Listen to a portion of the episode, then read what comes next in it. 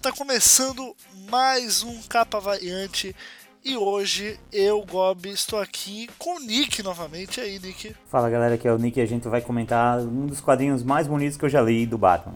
Olha aí, chorou, aí, chorou. Boatos, me contaram. hoje vamos falar de Batman número 15, que é o final do arco Rooftops, ou Telhados, como foi traduzido aí pela galera, é uma tradução honesta, que é um arco de apenas duas edições, que no caso envolve a 14, Batman 14, e a Batman 15. E daí nós vamos falar sobre o final desse arco.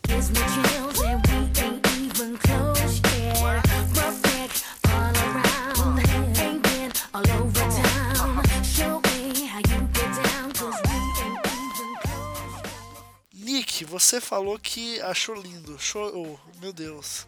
Nos conte por quê, Nick? não, não chorei não. Mas assim, sei, cara, não chorou é... não, né?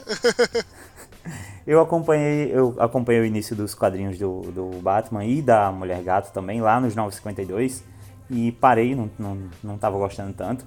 E eles construíram uma relação, bem no começo das revistas até, do Batman com a, a Selina. E tem uma cena lá que eles se pegam e tal, que deveria ser algo assim, como aconteceu nesse quadrinho, sabe? É, mas não, foi só um monte de músculo e bunda, sabe? Foi, fizeram uma coisa mega sexy, que de um quadrinho pro outro os dois estavam lá agarrados, cheio de músculo e só faltou a Selena fumar um cigarro, sabe? Algo assim. Mas nesse quadrinho não, cara, eu achei que foi muito bonito, cara, bem, bem construído, assim, eles dois juntos ali nos telhados e falando sobre a noite, e eles são dois personagens que, que assim, tem uma relação noturna, né? Uma, uma, coisa com a noite e tal, que ficou muito bem trabalhado no quadrinho. Achei isso muito massa.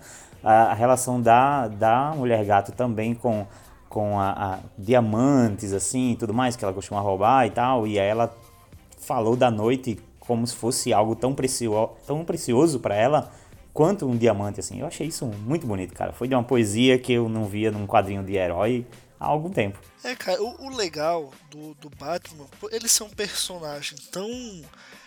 assim, tão amplo, né? Se você pensar, pô, beleza, que é um humano, é um milionário, e isso meio que parece deixar o escopo de opções meio. como é que eu posso dizer? meio pequeno, né? Tipo, você. Limitado. É, exato, limitado. Você pega, por exemplo, o Homem de Ferro, eu, na minha opinião pessoal, não acho que o Homem de Ferro tem um acervo muito amplo de, de vilões, de histórias, assim, nada de alta qualidade que tenha essa amplitude.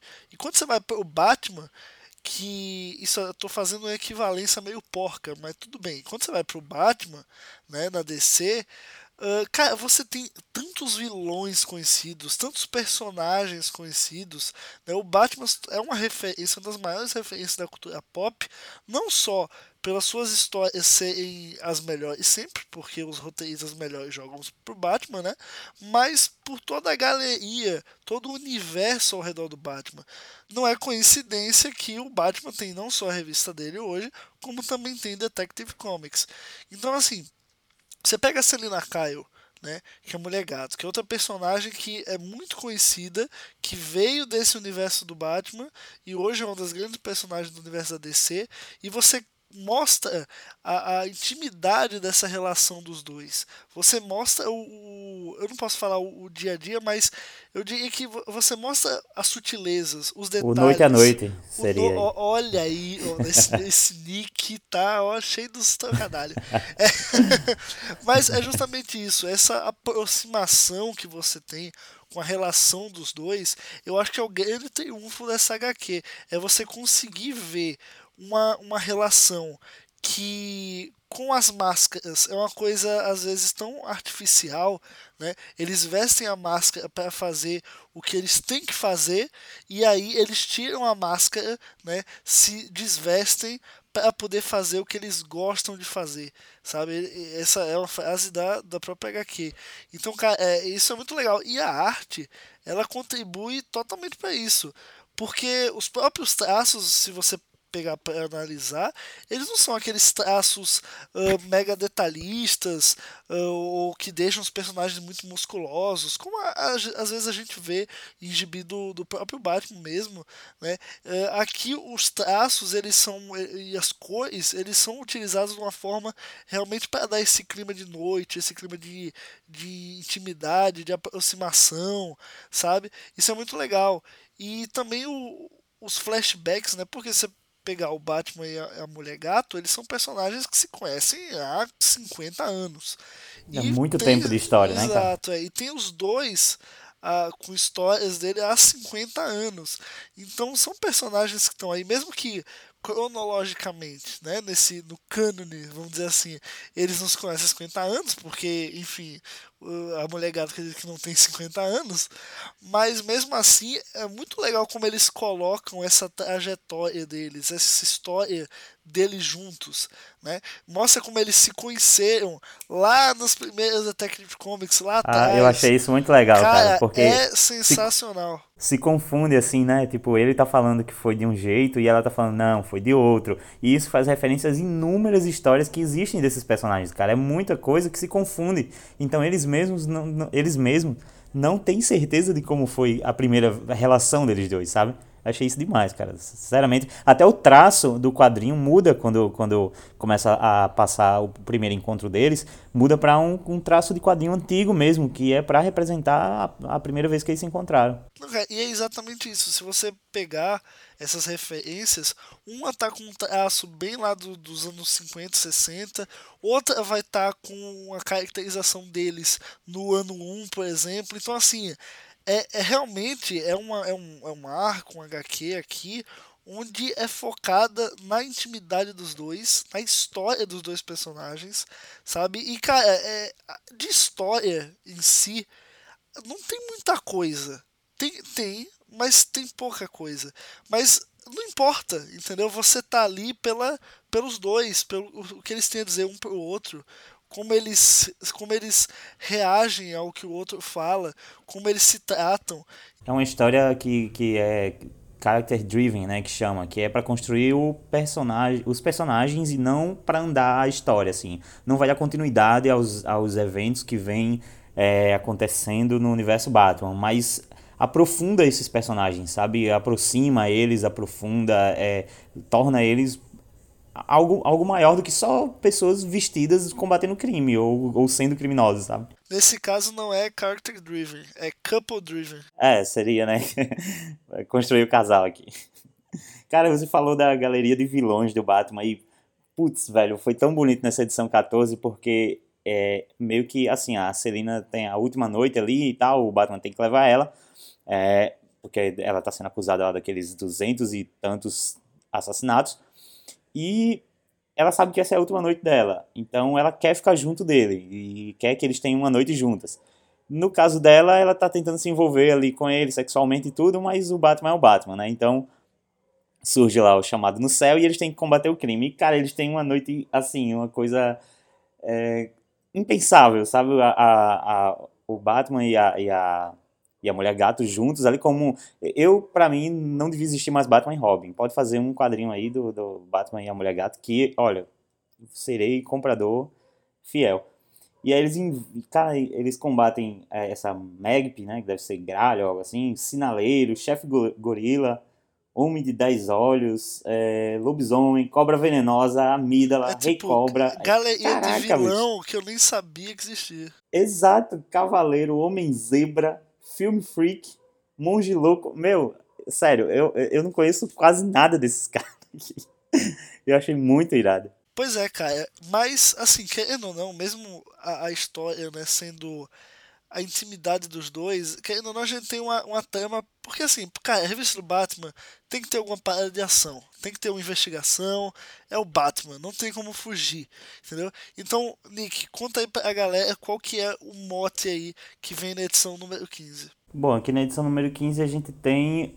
Uh, no caso, eles ficam juntos, né? Passam uma noite juntos, o, o Batman e a, a, a Mulher Gato.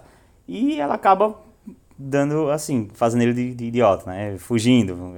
Ele tem que, que levar ela presa e tal, mas ela passa a perna nele.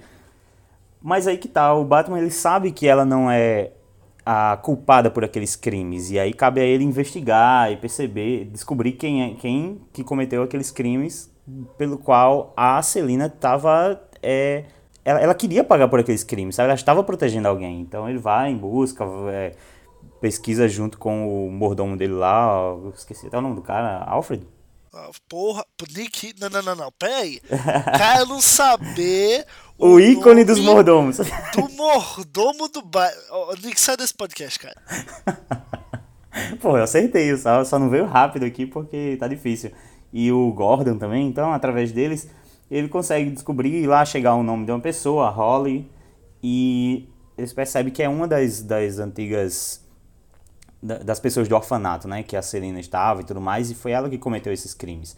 Então o Batman chega até essa pessoa, que acaba, caralho, a gente vê um quadrinho anterior em que o Batman falou que ele estava preparado para toda noite, né? Ele, cara, esse é, essa é minha noite, esse é meu dia a dia, tudo mais, e eu tô sempre preparado. Eu passo a noite me preparando e tudo mais.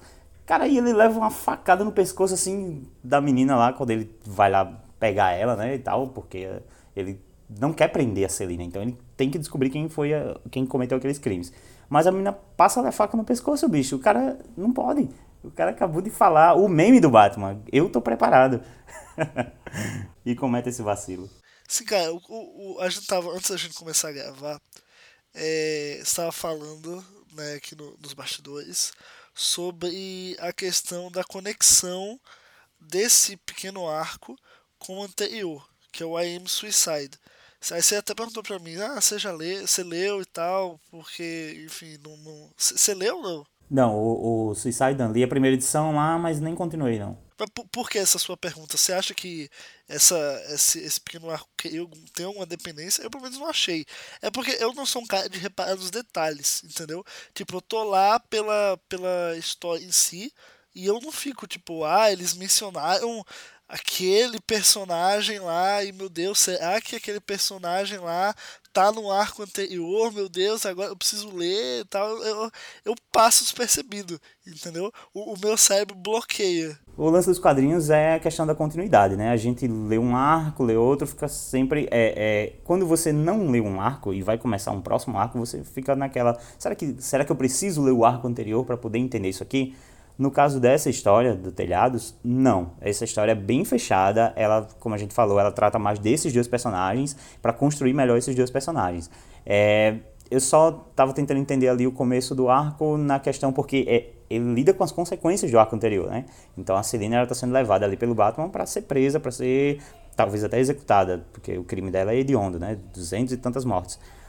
Mas, numa, e ele também fala da Amanda, né? Ele disse que lidou com a Amanda e tudo mais, com a Amanda Waller, que ela vai ser processada e tudo mais. Talvez tenha algo, tenha alguma relação até com o Esquadrão Suicida, né? Algo assim, com o projeto dela. Mas, enfim, não, esse arco realmente ele não é ligado ao arco anterior, então é, é, dá para ler perfeitamente essas duas edições. É, então esse arco ele funciona fechadinho, dá para ler de boas. E, mesmo que eu não acompanhe a revista do Batman quando saiu o, o Rebuff aqui, essas duas edições eu vou casa.